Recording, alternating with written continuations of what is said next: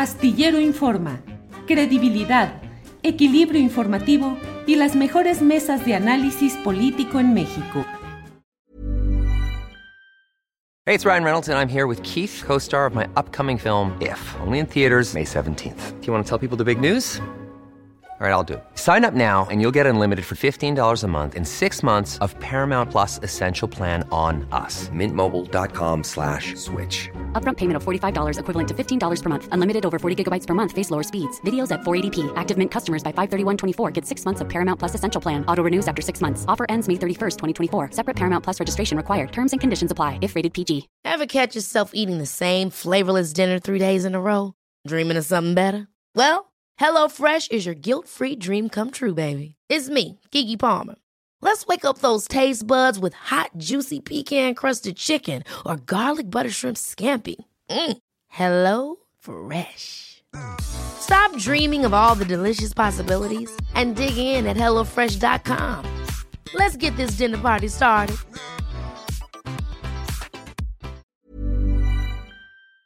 Arturo Cano, Arturo, buenas tardes.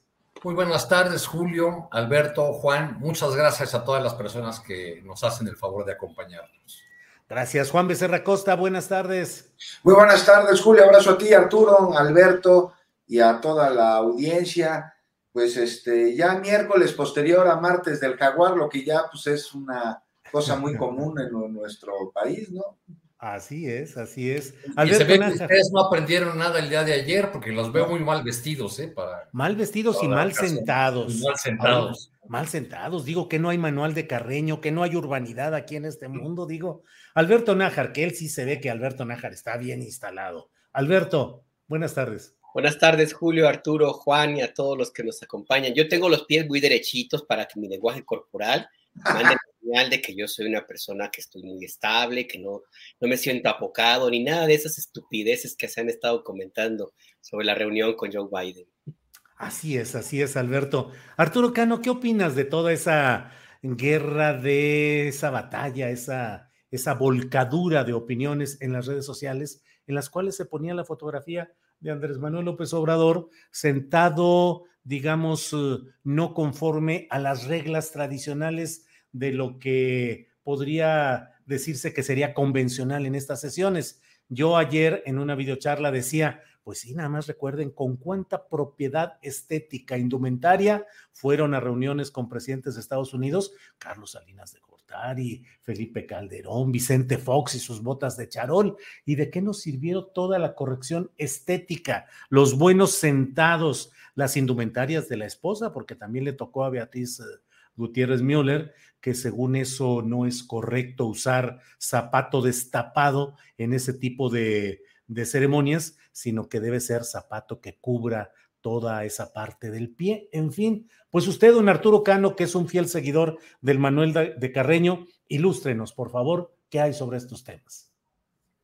Pues eh, realmente todo ese debate de ayer solamente alimenta mi, mi depresión y mi pesimismo sobre lo que sigue en el país, porque ver concentrado el debate público en esos temas, este, y no solamente es una culpa de los detractores del presidente, ellos sueltan una cantidad de, sandeces, pero del otro lado se enganchan.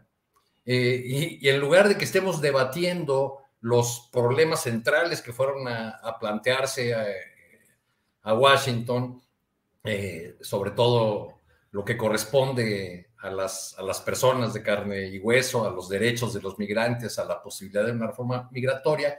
Estamos discutiendo estas cosas porque estamos llenos, eh, por lo que se ve, de nostálgicos de los cinco códigos de vestimenta que había eh, para los reporteros que cubrían la presidencia durante Enrique Peña Nieto, por ejemplo, ¿no? Este, y, y así, bueno, añoran el, yo creo que desde el piano de Carmen Romano de López Portillo, este, y, la manera como se daban, eh, eh, una manera principesca, este, casi de faraones, como se daban aquellos eh, viajes presidenciales. Eso pues, realmente me parece lamentable y creo que, que por desgracia ya es el tono que se ha instalado en el debate público en los últimos tiempos.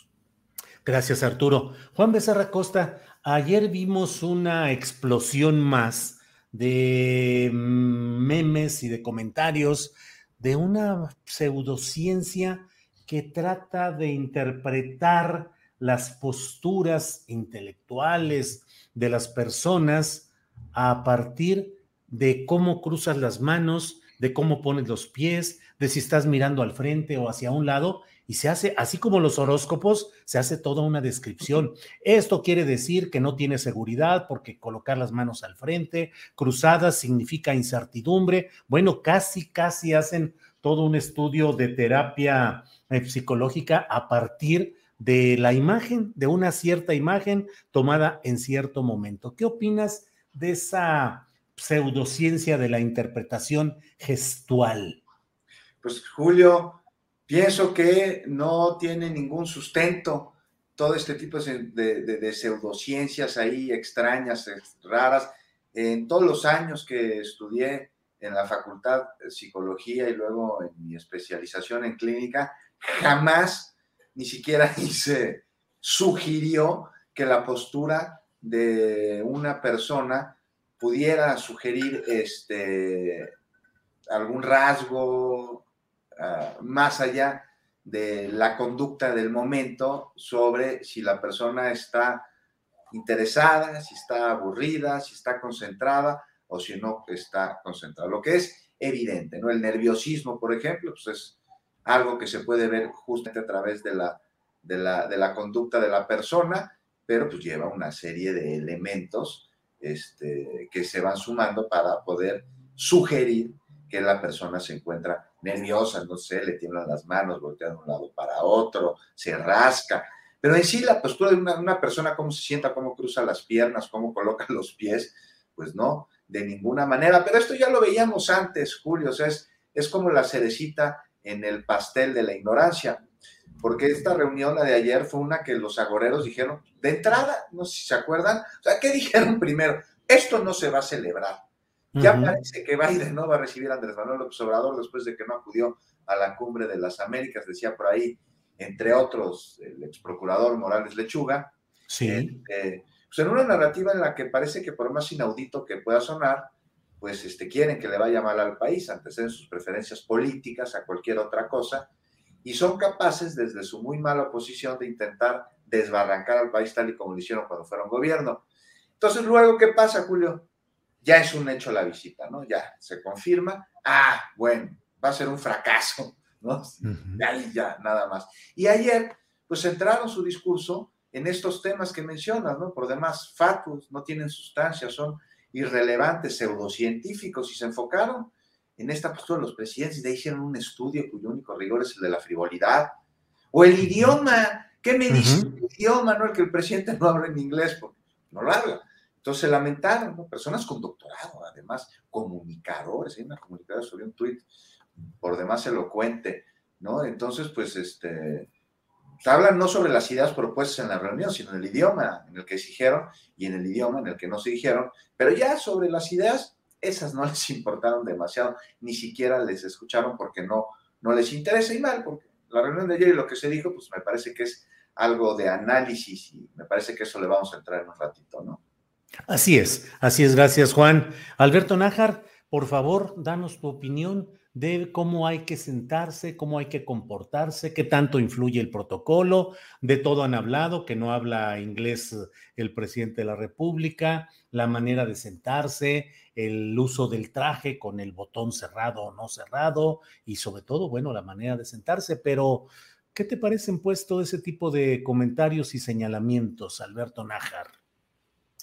Pues revelan básicamente eh, la pobreza, eh, bueno, de una intelectual de quienes se encargaron de difundir este tipo de comentarios, incluidos algunos que se dicen analistas políticos, algunos que, se la, que lo fueron contratados como los gurúes de la opinión pública en gobiernos anteriores, revela básicamente eh, la, con mucha claridad esa orfandad en la que se encuentran los grupos opositores a la 4T, porque si este es un nivel de debate político, pues ya se pueden ir despidiendo de la elección de 2024 y supongo que también la, la del año siguiente, porque pues con ese tipo de argumentos difícilmente van a poder ganar eh, más votantes que los que ya tienen, que son, pues, ahí están los resultados electorales, y pues básicamente los desnuda como, como se encuentran en este momento. El nivel de desesperación que, que esgrimieron, pues se nota en cada uno de los memes, comentarios, señalamientos de este tipo de tonterías. A mí me parece que em, este, este tipo de, elementos em, juegan en contra de ellos, de la oposición y de quienes los expresan, sí, pero también hay que hacer una revisión puntual eh, del otro lado, porque pues lo peor que puede haber en cualquier democracia, en cualquier país, es un poder grande si no tiene contrapesos. Yo creo que es momento de empezar a revisar la necesidad de que exista un contrapeso político a esta fuerza que pues está creciendo cada vez más de parte de la, del presidente López Obrador y el riesgo que esto puede implicar la guerra intestina que ya empieza a verse también ahí en, en Morena. Pero bueno, ese es otro tema, ya para no desviarme mucho de esto, pues yo creo que esto sí finalmente se sobrevelan, esa desesperación, esa eh, poca capacidad de operación política, y pues están llegando ya al fondo del bote, ya están arañándole a ver qué más se encuentran, pues a ver si no revisan, no se encuentran con, un espejo, ¿no? El tema ahí es que, que no veo para dónde puedan hacerse. Ya intentaron de todo, ya hicieron meme, ya hicieron análisis críticos hasta el golpe que se dio la esposa del presidente al momento de asomarse a la ventana. Hubo ahí quien, este, uno, que, se, que se presenta como cronista de la ciudad y que ha sido también destacado en algunos momentos como el opinador, como parte del grupo Nexo, sector de Mauleón, haciendo mofa de este, de este incidente como si nunca le hubiera ocurrido. Pues eso lo revela tal cual son, ¿no? Y, este, por un lado está bueno porque todos ya vemos que, de qué quién es, eh, de quién se trata en realidad, pero por el otro lado, pues no está tan bien, oigan, pues se ocupa un contrapeso, échenle ganitas, porfa. Claro, Alberto, gracias. Eh, Arturo Cano, pasando de esta discusión sobre las formas y entrándole al fondo, ¿qué es lo que te llama más la atención de los acuerdos a los que se llegó eh, en esta reunión de Biden y del presidente López Obrador? ¿Qué opinas de ello? del discurso del propio presidente ahí, que también hay críticas respecto a la extensión que dio y a la forma pausada, como él lo hace, de dar lectura a este texto. ¿Qué opinas, Arturo? Bueno, yo, quisiera ir más bien a la sustancia de la propuesta que fue a presentar el, presidente López Obrador en uno de los temas, el, uno de los temas más eh, delicados eh, para, para nosotros y también en el debate político de Estados Unidos, que es el tema migratorio. El presidente fue a reiterar lo que ya ha planteado en varias ocasiones.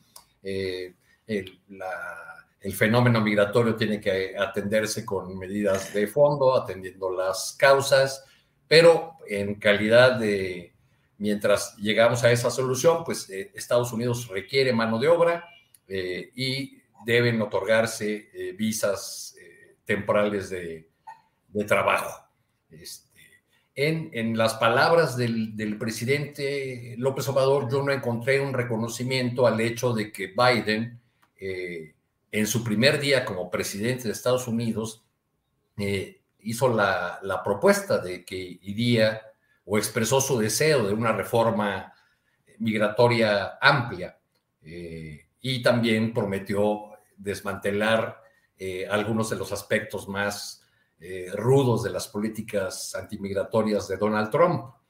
Eh, tampoco quedó claro en esta petición que hace el, presidente o en estas palabras que dirige a, su homólogo estadounidense, que, no es un asunto que ni siquiera esté en manos de, de, Biden, es un asunto que está en manos del Congreso de Estados Unidos y es parte del, debate eh, político cada ciclo electoral, un tema eh, que, aunque involucra a, otros países, se convierte, que se convierte siempre en un asunto doméstico de, Estados Unidos y, desata los peores resortes del clasismo, del racismo, de la xenofobia.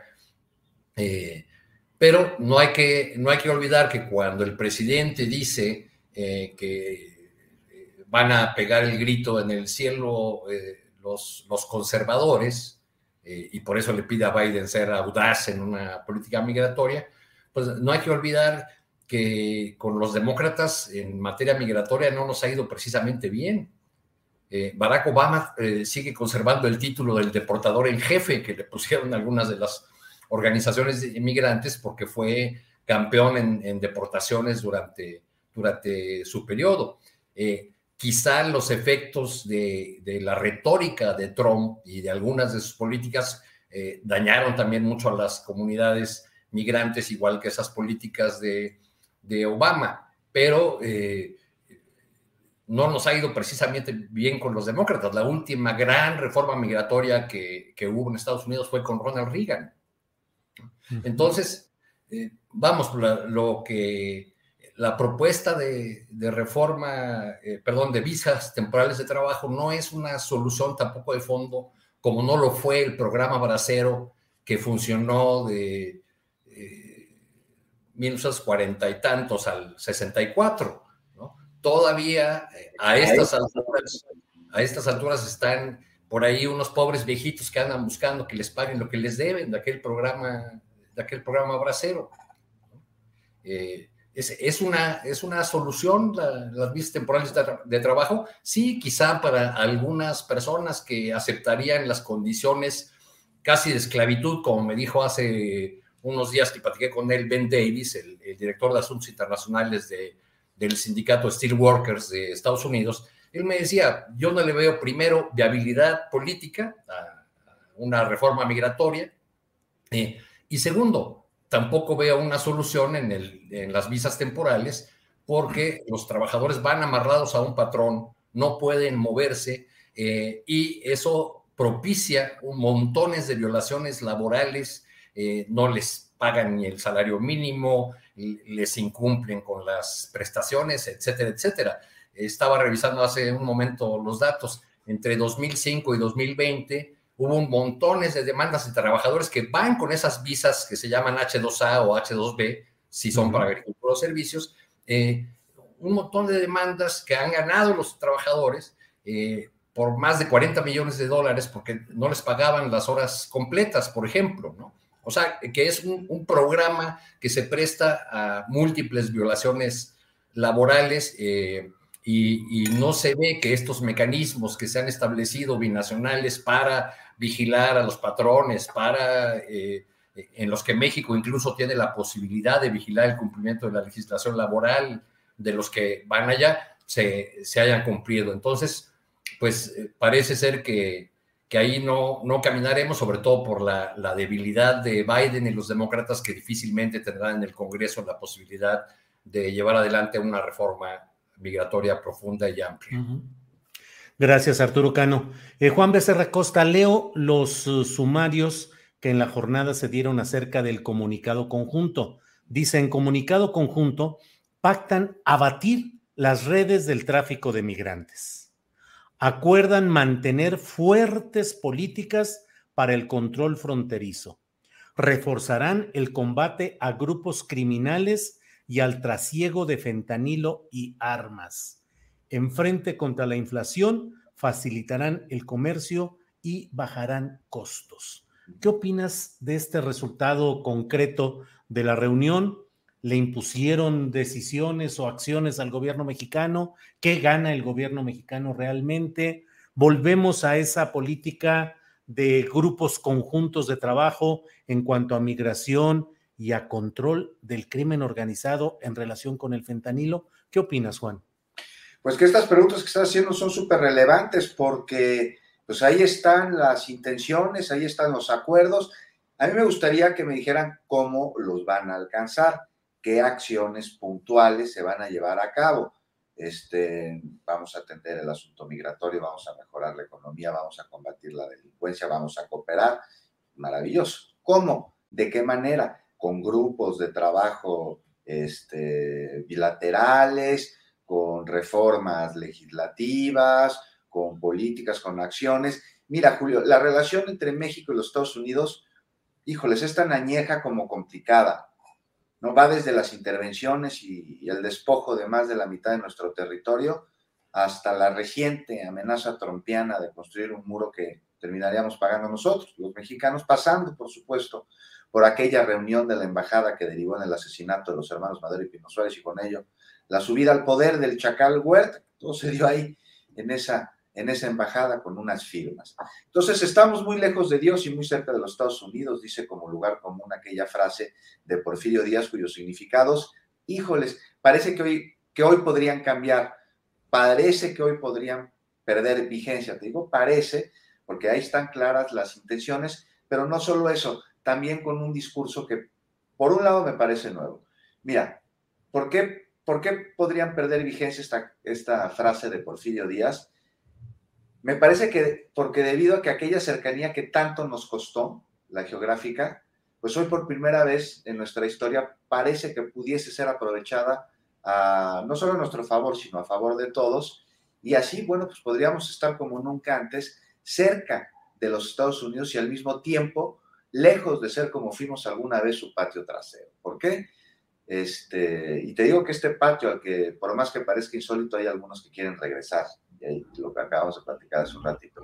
Mira, es importante ver que hay un cambio de discurso por parte uno con el que parece que, que, sabe hablarle al gobierno de los Estados Unidos. ¿Cómo?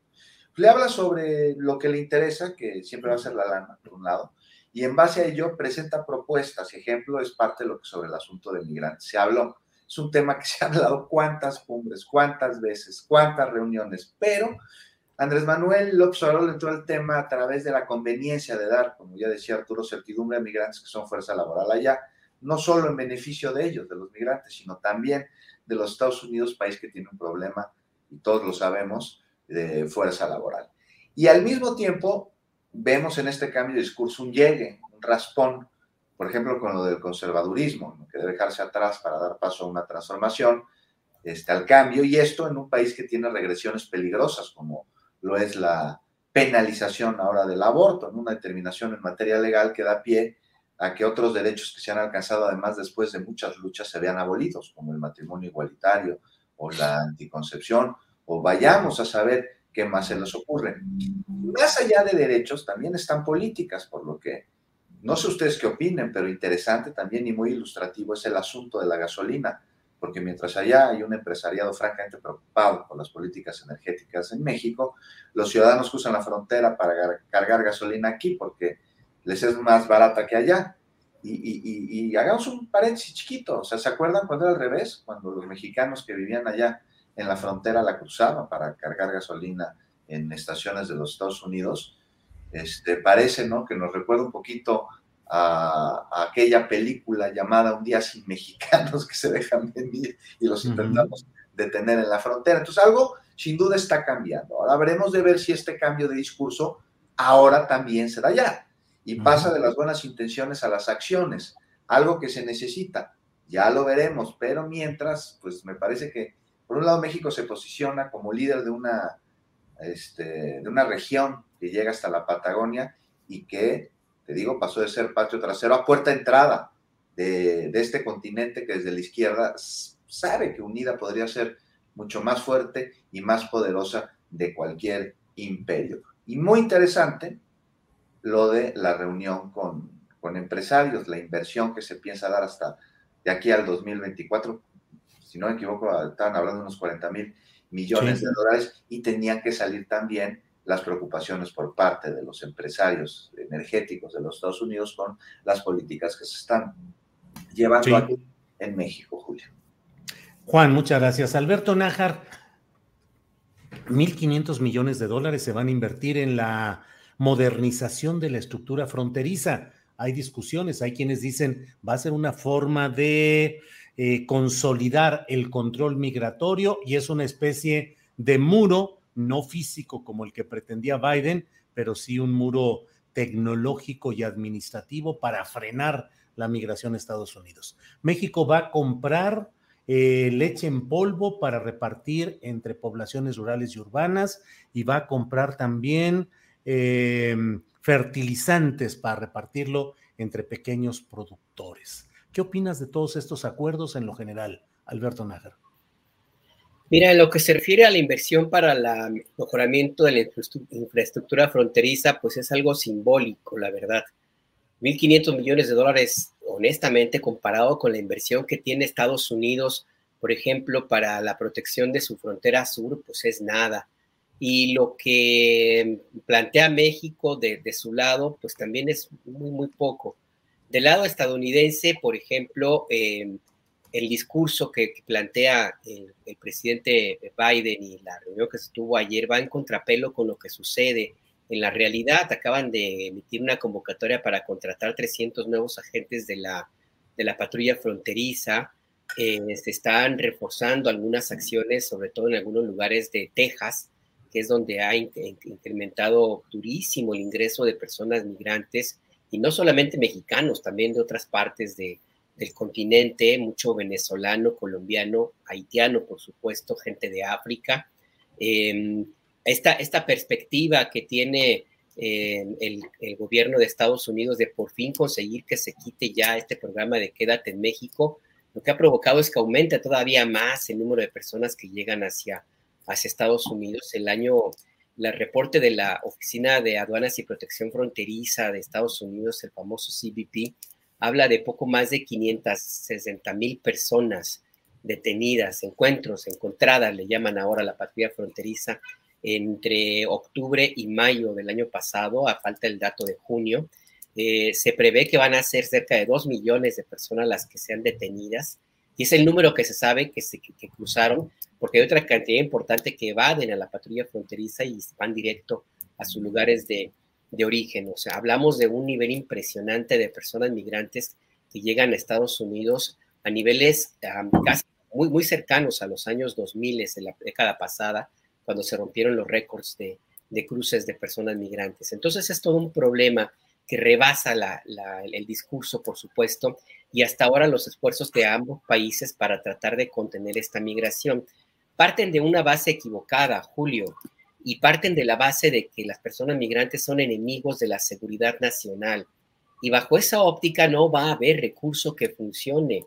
Pueden poner lo que, lo que quieran, como ya lo han hecho, como ya lo han hecho en la, en la, en la desde, eh, no sé, 1998, 99, 2000, en Maciosar, en el suplemento que colaboraba yo con, en la jornada, eh, que Arturo Cano era el, el jefe, pues eh, documentamos todo lo que ocurría allá en la frontera y documentábamos cómo eh, se instalaron lugares con sensores de movimiento. Las, los muros son apenas una muestra pequeñita de la tecnología que se desarrolla por allá en la frontera para contener a los migrantes. Hay drones, hay eh, globos, hay eh, aviones, helicópteros, montonal de, de, agentes de la patrulla fronteriza equipados con, con, equipo de visión nocturna y con una, una cámaras especiales para detectar a dos kilómetros movimiento de personas. En fin, hay una, una, tecnología impresionante para tratar de detener la migración eh, sin documentos y no, se ha, no ha pasado nada. No ha habido eh, ningún resultado realmente efectivo que contenga el, el, el flujo de, de, miles y miles y miles de personas todos los días que cruzan la frontera. Del lado mexicano tenemos ahora un despliegue inédito de, perso de personal militar, más de 28 mil militares de todas las Fuerzas Armadas, incluido la Fuerza Aérea, la Marina, la Guardia Nacional, agentes de migración, soldados y policías locales para eh, tratar de contener en el sur, en el sureste, la llegada de, miles de personas que vienen de, de, que cruzan por Guatemala y toda Centroamérica, y en el norte otro anillo de seguridad para que las personas no crucen Estados Unidos. O sea, el gobierno de México es el primer gobierno que abiertamente reconoce, y de hecho así lo dijo el presidente López Obrador, reconoce que su propósito es que no pasen los migrantes a Estados Unidos. así lo ha dicho el presidente López Obrador, así lo dijo el secretario de la Defensa. ¿A qué voy con todo esto? Pues que tiene todo este enorme despliegue que cuesta muchísimo más que los 1.500 millones de dólares que anunciaron que van a invertir y no pasa nada. Siguen cruzando miles y miles de personas. Lo que vimos en el tráiler de San Antonio es apenas una pequeña muestra de lo que ocurre todos los días, el cruce, en qué cantidad de personas se les ocurre por tráileres. Los que quieran pueden pasar, los que quieran.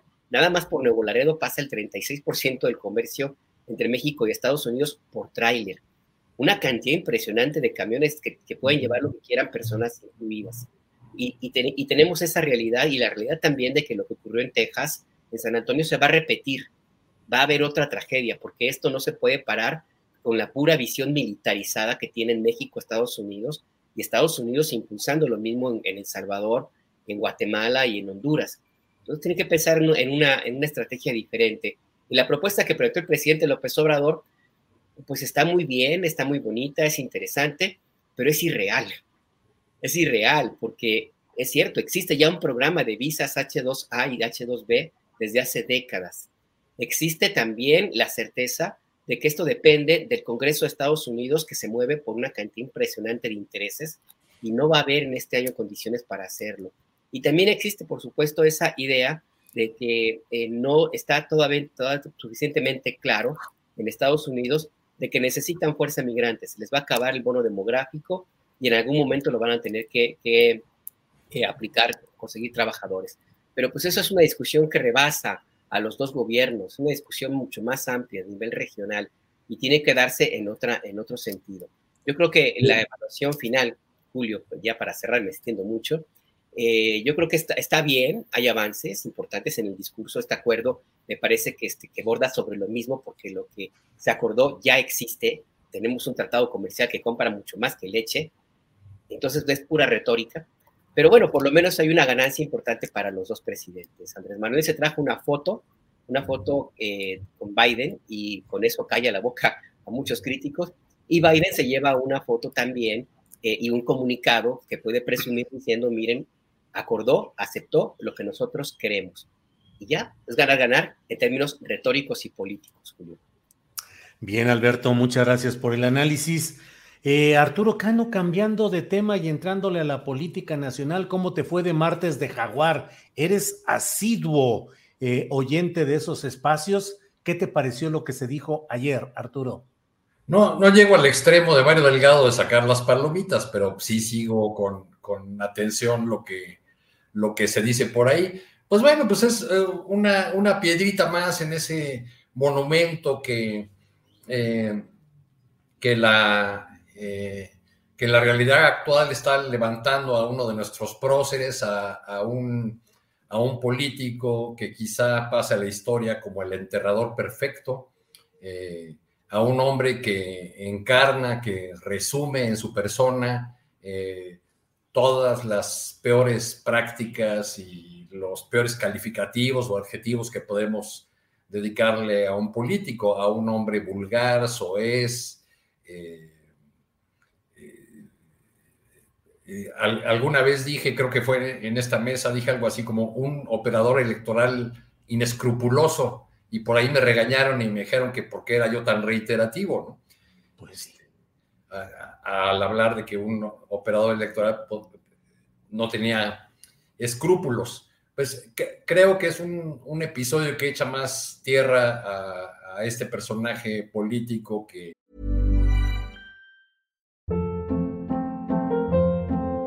Hold up. What was that? Boring. No flavor. That was as bad as those leftovers you ate all week. Kiki Palmer here, and it's time to say hello to something fresh and guilt-free. Hello Fresh. Jazz up dinner with pecan-crusted chicken or garlic butter shrimp scampi. Now that's music to my mouth. Hello Fresh. Let's get this dinner party started. Discover all the delicious possibilities at hellofresh.com.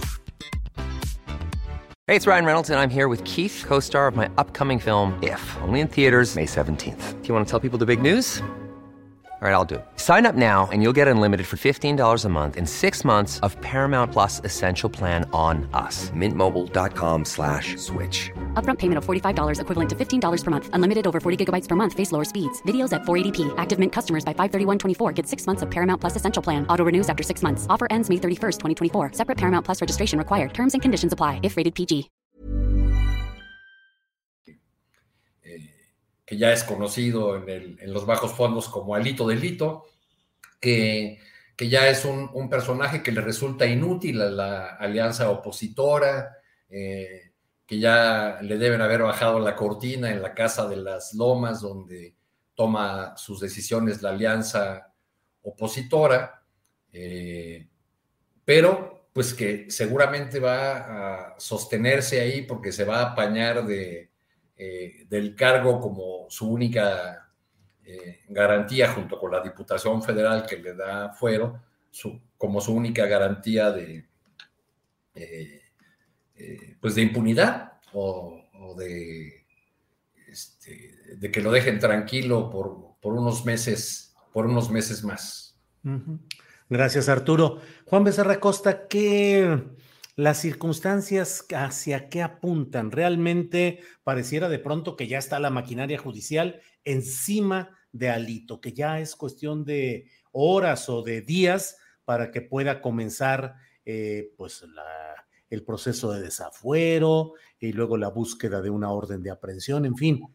Pero no irá a quedar esto simplemente en jaloneos y en gritos y, y sombrerazos en busca de acuerdos electorales, sobre todo rumbo a creo que la única reforma fuerte que le queda al presidente López Obrador, que es la intención de una reforma electoral. ¿Qué opinas, Juan?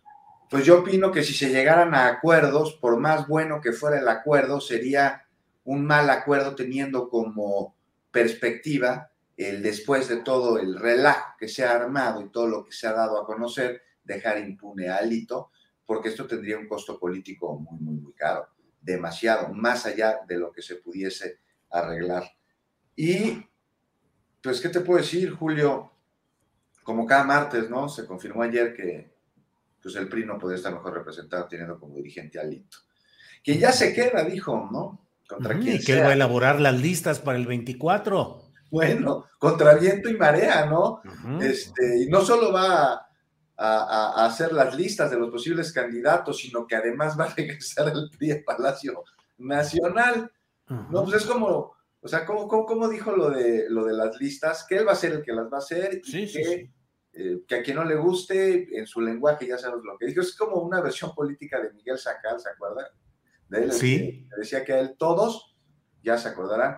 Y posiblemente como él tendría que terminar en un proceso judicial que podría ponerlo tras las rejas. Este, Oye, Juan, ¿y qué opinas específicamente de esta discusión acerca de si el amago de dar a conocer las fotografías de las presuntas fotografías, los packs de algunas eh, eh, aspirantes a diputaciones que luego quedaron eh, de diputadas, se está en presencia de algo, o sea, la gobernadora Laida Sansores estaría en los supuestos de la ley Olimpia y lo que está haciendo. ¿Es una forma de violencia política contra las mujeres o es eh, correcto que en un proceso político se señalen las vías que utilizan ciertos personajes políticos para llegar al poder público? Híjoles, mira, a mí me parece que aquí se está intentando distraer la, discusión de donde tendría que estar, porque para empezar, hasta donde yo tengo entendido, estas fotografías se encontraron de acuerdo o como respuesta a una diligencia. Este, este, y bueno, pues, pues Laida Sansores no las ha dado a conocer. Entonces, material preocupante de diputadas del PRI, dicen, este, comete delitos al señalarlo. Bueno, pues nunca amenazó ni insultó a las legisladoras y ella dijo que su actuación va a ser apegada a la legalidad y que este, va a poner un alto a la revelación de los audios, de los audios este, después de, esta supuesta queja en derechos humanos. Y respecto a la ley Olimpia, bueno, pues habría que ver si hay delito que perseguir, porque ella no ha evidenciado el material, un material comprometedor de las diputadas, sino que incluso ha dicho que lo ha protegido. Este, y quien sí podría darlo a conocer, pues tendría que ser Alito. Entonces, a mí me parecería verdaderamente terrible si diera a conocer este material por parte de quien sea, pero en base a eso no veo que hasta el momento haya, haya elementos. Y, y regresando a Alito, Julio, y al proceso que podría estar enfrentando y que podría ponerlos este, tras las rejas, pues de entrada me parece que este, él no se da cuenta de lo que está pasando, o sea, para él no existen ni influyen las denuncias en su contra por actos de corrupción, tampoco la investigación que podría llevar a cabo el Instituto Nacional Electoral o que exgobernadores y que exdirigentes de su partido cada vez más mantienen la exigencia de que se vaya del PRI. Y llevamos meses, lo decíamos hace ratito, en el que no hay semana en la que más de una vez en ella se da a conocer un nuevo escándalo de Alito Moreno. Entonces es tan abrumador el repudio de la opinión pública ya hacia ese personaje en nuestro país, que incluso hasta se tuvo que ir incluso el Atlántico para en absoluta soledad denunciar lo que llama una persecución política, pero no habló de la evidencia que ha causado que exista una persecución del delito en su contra. Y que sí, ¿no? sí se ha politizado, sin duda alguna. Eh, pero ello no lo exime del cochinero en el que está envuelto, ¿no? Y por otro lado tienes alguna alianza opositora que hoy, además de estar sin rumbo y tener propuestas, pues está fracturada, justo por Alito, ha influido enormemente. Y apoyarlo sería cargar un muerto que ni sus deudos quieren resucitar, ¿no? O sea, Que se mantenga en el partido y que ese partido con Alito sea parte de una alianza, lo que va a causar es una metástasis en una oposición que se tarda en amputar un miembro que está enfermo y que tarde o temprano va a ser removido, o de lo contrario hundiría a todo el barco. Y ya nomás para acabar, Julio, o sea, sí tener bien en claro que la derrota más grande del PRI después del 2018 es la que se da hoy en su interior en una lucha entre ellos mismos, con la que salen a flote las peores mañas de ese partido, las mismas que llevaron al país al desastre y que terminarán por enterrar este partido que representa todo aquello que las cirugías de Alito no pueden esconder. Gracias, Juan. Eh, Alberto Nájar, ¿qué opinas del martes de Jaguar, de las nuevas acusaciones contra Alito y mm, ese momento de definición que tiene que entrar a él la alianza opositora de si seguir cargando, como dice Juan Becerra Costa, con el muerto que ni sus deudos quieren en términos políticos, que es Alito, Alejandro Moreno Cárdenas, o si es urgente y necesario para los fines de esa alianza que se dé rápido una sustitución de dirigente dentro del tricolor. Alberto. Mira, yo eh, leía el chat eh, de las personas que nos hacen favor de acompañarnos y encontré una definición muy interesante para este espacio en el cual la gobernadora de Campeche nos da a conocer estos audios y estos videos y todo lo que hace ahí. Dice Armando Díaz que eh, debería llamarse Laila en América yo creo que, no le va mal esa definición. Laila en América. Sí, sí, sí, este, porque híjole, ya pasó de la carabina de Ambrosio a Laila en América, pues ahí lo, lo, siguiente va a ser, quién sabe qué definición vaya a haber, no sé. Eh, señorita Lau, señorita Laida, señorita Laida. lo, que callamos los priistas o algo así, ¿no? Pero más allá de la chunga y todo esto, a mí me llaman la atención varios elementos y uno de ellos es si realmente se quiere procesar judicialmente a Alejandro Moreno, porque con todo lo que hemos visto y con esta última revelación, por ejemplo, eh, y la presencia del fiscal ahí haciéndola de, de, pues, acompañante, para no decir otra cosa. El tuit el tweet de presidencia, Alberto. El tuit de presidencia. Sí, un error ese, ¿cómo se les fue, no?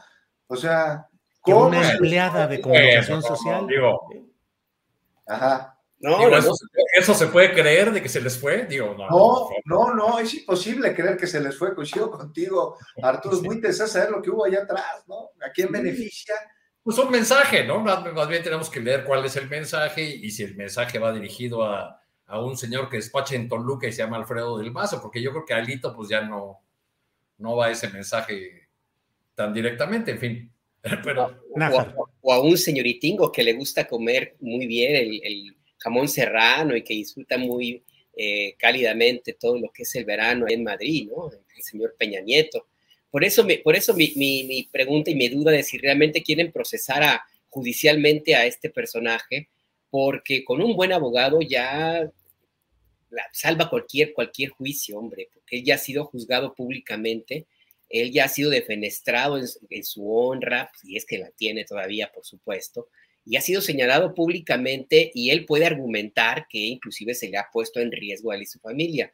Ante un juez con un buen abogado, esto se puede probar como una violación al debido proceso y una violación anticipada de sus derechos a ser juzgado imparcialmente y por lo tanto eh, un proceso judicial en su contra estaría destinado al fracaso y eso se sabe, eso es, eh, es conocido, si lo comentamos aquí en una mesa que no somos abogados, ninguno de los cuatro que estamos aquí, pues imagínate ya cualquiera que, eh, que, tenga el dinero para contratar un buen despacho de especialista en derecho. Entonces yo sí creo que esto es más bien un juego mediático, es un juego de vencidas, yo sí creo que el 2023 está muy metido en esta en todo este, eh, lo que hemos visto pues de este escándalo, estas exhibiciones y todo lo que vemos, todos los, eh, lo que vemos cada semana. Y finalmente es, muy, es muy probable que el mensaje que se esté enviando pues es para tratar de ablandar a Alfredo del Mazo, a Enrique Peña Nieto, si es que todavía tiene capacidad operativa, pero también un mensaje a la alianza esta de Va por México, de, de, decirle, bueno, pues también de este lado sabemos jugar rudo y muy rudo. Y también, por supuesto, habría yo honestamente empiezo a pensar que eh, el destino del Partido Revolucionario Institucional, en el sentido de sus mejores operadores políticos, esos expertos en las cañerías, es más, esos expertos que inventaron las cañerías políticas, ya se cambiaron de camiseta y ya básicamente utilizaron el pragmatismo y están operando para alguien, para el ganador en la contienda electoral. Entonces ahí yo creo que ya está cada vez más claro que se están eh, construyendo una estrategia muy dura, muy fuerte por parte del gobierno eh, actual, con miras a la batalla que viene, y yo no veo a la oposición realmente que esté, tenga los elementos necesarios para contrarrestar esto que se está ya mandando las señales. Entonces yo creo que por ahí va más el sentido, más allá de, de un proceso judicial que honestamente ahorita con los elementos que hay, no veo forma de ver a Lito Moreno en la cárcel, de veras, ¿eh? Eh, yo creo que pues por, lo menos esa es mi impresión ahorita. Habría que eh, dejar que se mantenga, yo voto porque siga allí en el PRI. Yo creo que sería muy interesante que siga eh, en esta labor de destruir a ese partido político y de torpedear a la, alianza esta bizarra de Va por México y pues a ver qué, es lo que sigue. Pero mientras tanto, esa definición de, las personas de la audiencia de Armando Díaz me parece puntual y muy precisa. Laila en América. Pero, pero fuera de esa chacota, si me permites, Julio. Sí, este, claro, claro. Eh, resultó, Laida Sanzores resultó mejor comunicadora que gobernante, como ya vimos en su gestión en la alcaldía Álvaro Obregón. Este, y eh, por cierto que eh, yo no he visto que la acusen de traidora a ella después de que le ganó a Ilia Limón, ¿verdad? Como han acusado a, otros, pero bueno. ¿Qué será de los martes de Jaguar cuando se le acaben los audios de Alito? Es que, no se le van a acabar, Arturo. Si escuchas el, último audio, que también del otro lado también está, tengo mis sospechas, o es muy burro el compañero Alito Moreno, o también está en la jugada, porque está súper alambreado. Este último audio, audio, se refiere, él hace referencia a, a, los movimientos que ha habido para tratar de tumbarlo. Esto es reciente, tiene dos semanas. O sea, no ha hecho nada para sacudirse la vigilancia y el espionaje a mí me parece que también hay algo extraño. Pero, pero más, allá de la risa, ¿no? Deberíamos preguntando, preguntarnos también, ponernos en un plan serio, serio, ¿qué aporta el país? Este, que digamos que el presidente del partido en el gobierno este, haga escarnio de un rival, saque las palomitas, eh, cuando todos sabemos que esas grabaciones fueron conseguidas de manera ilegal. Pues es que está, al mismo nivel, mi querido Arturo. Está al mismo nivel. ¿Abona, ¿Abona el Estado de Derecho para preguntarlo de manera muy solemne?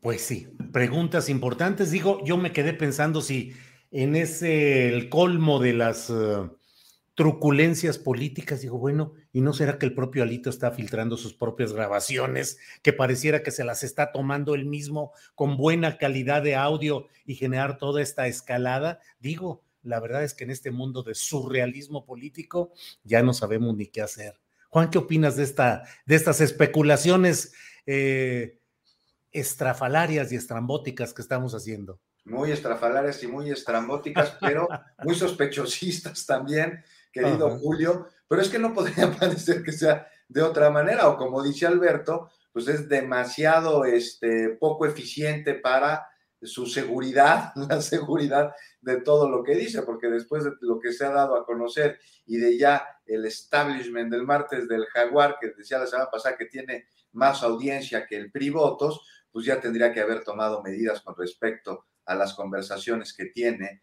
y a las personas que lo están rodeando. Habríamos de ver aquí, en caso de que esto fuera, pues qué jiribilla traería, qué intereses podría estar construyendo alrededor suyo y este, qué tipo de pseudoalianzas estaríamos hablando. Ya, ya, ya para acabar este tema, o sea, sí, sí, sí vale la pena, me parece, no, ustedes, no, no sé ustedes este, si estén de acuerdo conmigo, en lo del domingo que decías, Arturo, desde una cuenta del gobierno federal se da a conocer que además la Fiscalía General hubiese abierto investigaciones contra él por distintos delitos, lo bajan. Yo me esperaba una respuesta más a profundidad el lunes pasado en la conferencia mañanera, porque el presidente dijo que es la Fiscalía y además la de Campeche, pero nunca explicó por qué desde el gobierno federal y dónde está entonces la autonomía del Poder Judicial con respecto a otros poderes en nuestra nación. ¿Quién la pudo haber publicado? quién la pudo haber subido. No fue un error, como dice Arturo, esos errores no se, no se cometen así como así desde comunicación social. Que suele haber eh, justamente el sembrar errores en los procesos para luego invocarlos más adelante y decir, mira, pues ahí está violación al debido proceso de origen, digo, suponiendo que por ahí fuera el tiro. Arturo Cano, pero mira, hay elogios a funcionarios de la 4T que son, yo no sé si quemantes, si son como una especie del abrazo de Javier Lozano. Eh, respecto a este incidente en Topilejo, en el cual la policía capitalina detuvo a algunos integrantes supuestamente del cártel de Sinaloa, Javier Lozano dijo, ¿cómo? ¿Ya recapacitó el presidente y cambió la estrategia frente al crimen organizado? No, señor, no. Fue un exitoso operativo de alguien que sí le entiende al asunto es inteligente, valiente y discreto. Su nombre, Omar García Harfus. ¿Cómo ah, caray, la, Alianza por México ya tiene candidato a, la, Ciudad de México. A la Ciudad de México. ¿Cómo lo ves? ¿Cómo lo ves? Pues, pues, lo que tenían a Xochitl Galvez muy fuerte, o a Margarita Zavala, en fin. Pero hay mucho esa tendencia en ciertos sectores eh, eh, de clase media o de clase económicamente pudiente de exacerbar la idea de que en la Ciudad de México bien caería una mano dura y que un personaje adecuado podría ser García Harfush, Arturo Cano. Sí, hay un, estudio reciente que muestra que, la, eh, el 1% que está hasta arriba en la pirámide mexicana se siente discriminado, se siente vapuleado en estos tiempos de la, de la 4T. Eh, y eso, eso suele ir de la mano con eh, con esta necesidad que tienen eh, las clases medias de algunos sectores pudientes de pensar que la mano dura, de pensar incluso en que es eh, preferible una dictadura o un gobierno militar que, que una democracia, porque la, la, democracia entraña demasiadas dificultades, hay que discutir demasiados asuntos y además darle la voz y el voto a una bola de, nacos impresentables, morenos, que no deberían tener ningún derecho. Entonces yo creo que a, a estos sectores de la población les parece eh, a todo dar un, eh, un personaje que muestra esta eficacia. Ahora, eh, el, el, operativo no fue algo planeado, no fue resultado de, de un cambio de estrategia. Si nos, si nos atenemos al relato oficial, fue resultado de una respuesta de elementos de la Secretaría de Seguridad Ciudadana a una agresión de, delincuentes.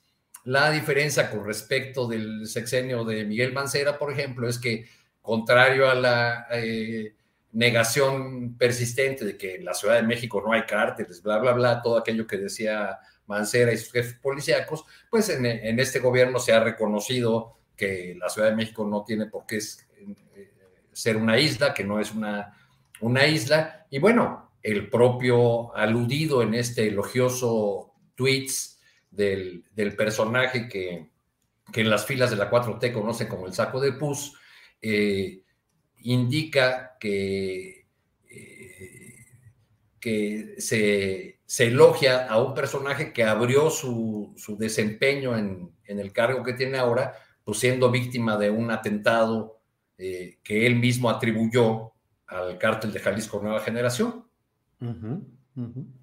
Eh, gracias, Arturo. Eh, Juan Becerra Costa, ¿qué opinas de este tema, de lo sucedido en Topilejo en particular? Y en segundo lugar, pues de estos elogios eh, desmesurados o bueno de Javier Lozano hacia García Harfuch como un personaje de una gran eficacia y valentía, Juan.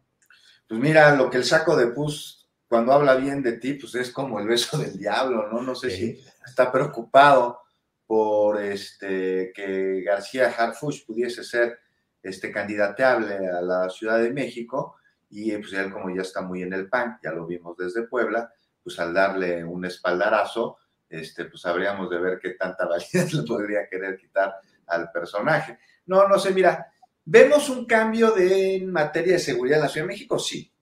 Este, como ya lo decías tú, Arturo, como era en el sexenio de Mancera, que se incrementaron los grupos delincuenciales aquí en la ciudad y operaban, y desde Palacio de Gobierno se da el mensaje falso de que en la Ciudad de México no había grupos criminales. Y al, al mismo tiempo teníamos, además de eso, es importante señalarlo, una lista negra de delitos que crecía exponencialmente. Y debido en mucho a que los ministerios públicos catalogaban mal los delitos justo para que no existiera registro de ellos. Y todo esto dejó en un peligroso limbo la seguridad de la ciudad con los resultados que ya conocemos, que ya vimos.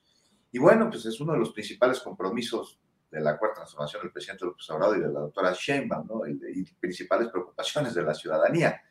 Y que hoy se combaten, sí, muestra de ello fue lo sucedido ayer en Topilejo, sí, un operativo que no fue una labor de inteligencia, respondió incluso a denuncias ciudadanas. Y bueno, el resultado fue, fue, fue bueno, a pesar de que hubo policías heridos, una gravedad, se rescató a personas secuestradas, hubo detenciones y muy importante, se dio parte sobre el grupo delincuencial al que pertenecen los, los, que tuvieron una organización criminal de Sinaloa, ¿no? al parecer ligada con los hijos del Chap, los Chapitos, que, se llaman. Y también vemos una, una estrategia de seguridad en la zona que se implementa después de esto y en conjunto, como lo sucedido el día de ayer con la Guardia Nacional. ¿Por qué te digo esto? Porque implica una coordinación interinstitucional entre corporaciones locales y federales, este, y, esta sí ha dado resultados y no sucedía antes y no sucede en todas las entidades del país. Mira, de acuerdo con el Secretariado Ejecutivo en la Ciudad de México han ido a la baja diversos delitos, entre ellos varios que eran el pan de cada día, como el asalto en el transporte, en el metro, en autobuses, en las rutas concesionadas o el asalto a transeúnte, a las casas, habitaciones. Y si bien como en cualquier otra ciudad del mundo, como en cualquier otro lugar del mundo hay crimen, me parece que cuando se da no se está echando el saco roto y cuando se contiene las autoridades no se están durmiendo en sus laureles, porque hay mucho por hacer todavía, o sea, no, es strike así de que, ya lo resolvimos, el tema de la seguridad, es un tema que nunca resuelves, jamás, por más estrategias que, tengas en ningún lugar, tienes que estar permanentemente con presencia, con acciones, este, y, por ejemplo en la Ciudad de México hay problemas, ¿no? que van desde empresas de seguridad patito, a las ambulancias irregulares, que son un desastre, intentan combatir la operación de distintos grupos criminales en el territorio, además de una compleja, muy compleja vecindad con el Estado de México en las zonas conurbadas. Entonces, ¿existe mayor seguridad en la Ciudad de México? Sí. Me parece que si apenas unas semanas salimos a la calle a hacer un sondeo y eso nos expresó en su mayoría las personas a las que lo hicieron. Yo sé que no es un ejercicio que puede ser representativo de la, del universo de la población, pero, pero sí se siente, ¿no? Que, que eh, en las conversaciones, en las sobremesas, o sea, ha pasado a un lado, hay, otro tipo de preocupaciones ahorita en la Ciudad de México. El del crimen, que, que sí, digo, siempre va a haber criminalidad, no como en otras épocas. Y bueno, también hay un trabajo serio que vale la pena señalar en redignificar a la policía, que no solo incluye el mejorar sus condiciones laborales, sino acercarla a la población, como con programas como, no sé si han escuchado hablar el de Reconecta con la Paz, en el que delincuentes de entre 18 y 29 años no son enviados a prisión. ¿Por qué? Porque el lugar pues, se convierte en una escuela del crimen y en lugar de promover la reinserción fomenta la criminalidad. En su lugar toman talleres de todo tipo y hacen labor comunitaria, teniendo como guías justo a policías, pero aquí lo interesante es que estos, estos cursos hacen un ejercicio en el que ambas partes aprenden uno del otro. Si quieres ya con más tiempo, un día te platico, Julio. Bien, gracias Juan Becerra Costa. Alberto Nájar, son las 2 de la tarde con 58 minutos, estamos en la parte final de esta mesa y por favor dinos qué opinas tanto del hecho pues de lo que puede significar esta mayor irrupción de grupos de crimen organizado en un área de la Ciudad de México, como también la figura del propio García Harfuch como eventual eh, propuesta política un poco más adelante. Alberto. Mira, es importante siempre poner las cosas claras y no salir, no tratar de o tratar de salirnos del debate de pronto en medios y politiquería. Eh, lo digo porque ahora resulta que hay muchos que se asombran de, que haya, se haya encontrado, perdón, un grupo de sinaloenses a quienes vinculan con el cartel de Sinaloa en Ciudad de México. No falta quien ya se asombró de que el cartel de Sinaloa opera aquí en la capital del país. Rápidamente, en 1991 el Chapo Guzmán fue detenido por la policía de la Ciudad de México, lo dejaron libre después de soltar 100 mil dólares. En 1993 hubo un atentado, trataron de matar al Señor de los Cielos en el restaurante Bali Hali, allá en el sur de Insurgente Sur de Ciudad de México, le gustaba comer mariscos. Los Arellano Félix tenían un departamento rentado en la colonia Nápoles, ellos sus vueltas eh, por toda esa zona, iban a la, a la Propiedad General de Justicia de la Ciudad de México, en fin, la familia michoacana tenía células de operación en la central de abastos de la, de la capital de la Ciudad de México. En la, la, el mayor centro de entrada de eh, drogas sintéticas o de, precursores para drogas sintéticas después de, de Manzanillo es el aeropuerto de Ciudad de México. En 2006 había unas 6.000 sitios, tienditas, puntos de venta que se sabía que había que distribuían droga en la Ciudad de México, 2006 se procesaban más o menos dos toneladas mensuales de cocaína en la Ciudad de México, eh, según datos que en aquel entonces publicamos en, la, en en la jornada eh, y datos de la policía capitalina.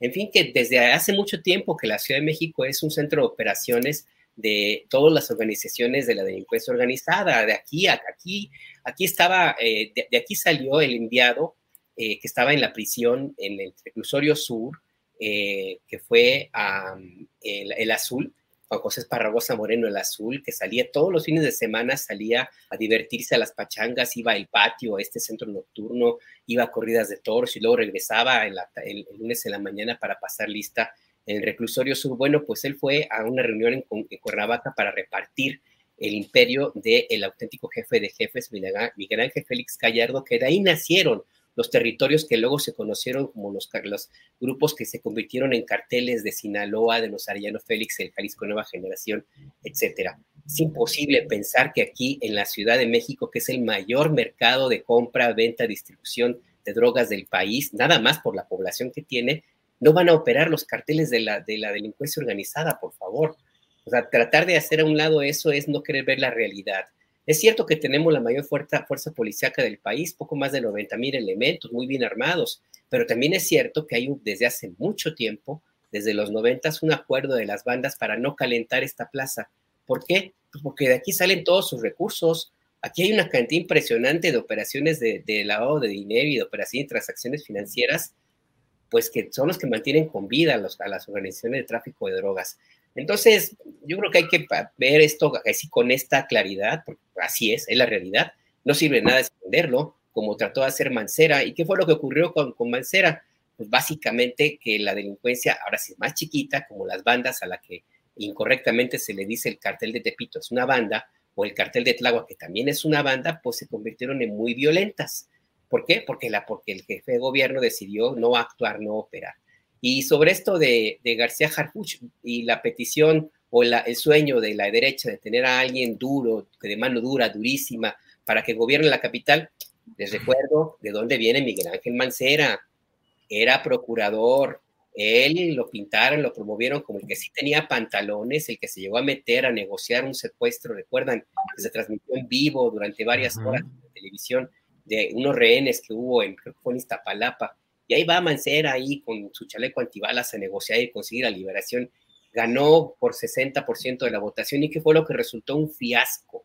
La mayor corrupción que ha habido en la Ciudad de México desde los tiempos de que del Priato y también un incremento de la violencia desmesurada. ¿Por qué? Porque se eligió a alguien de mano dura, durísima.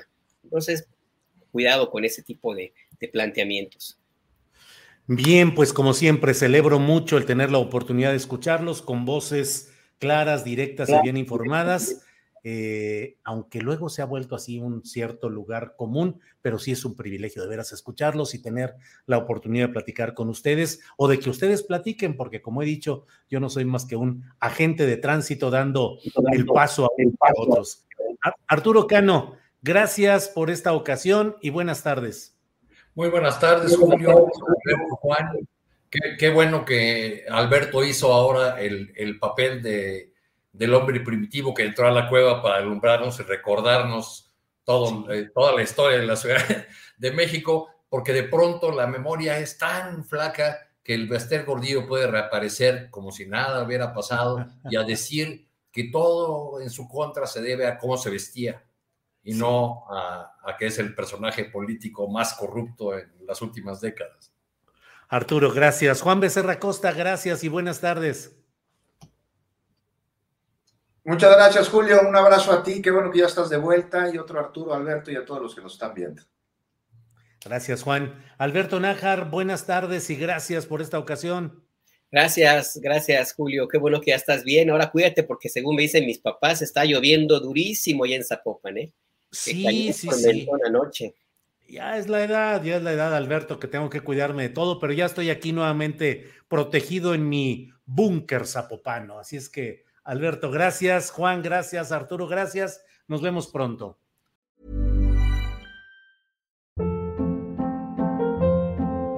Hold up. What was that? Boring. No flavor. That was as bad as those leftovers you ate all week. Kiki Palmer here, and it's time to say hello to something fresh and guilt-free. Hello Fresh. Jazz up dinner with pecan-crusted chicken or garlic butter shrimp scampi. Now that's music to my mouth. Hello Fresh. Let's get this dinner party started. Discover all the delicious possibilities at HelloFresh.com.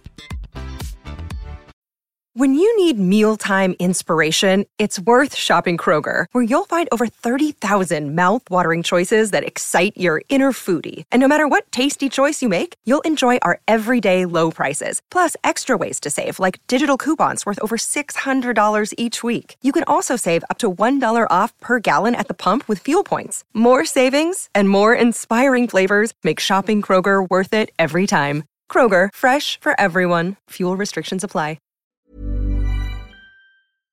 Para que te enteres del próximo noticiero, suscríbete y dale follow en Apple, Spotify, Amazon Music, Google o donde sea que escuches podcast. Te invitamos a visitar nuestra página julioastillero.com.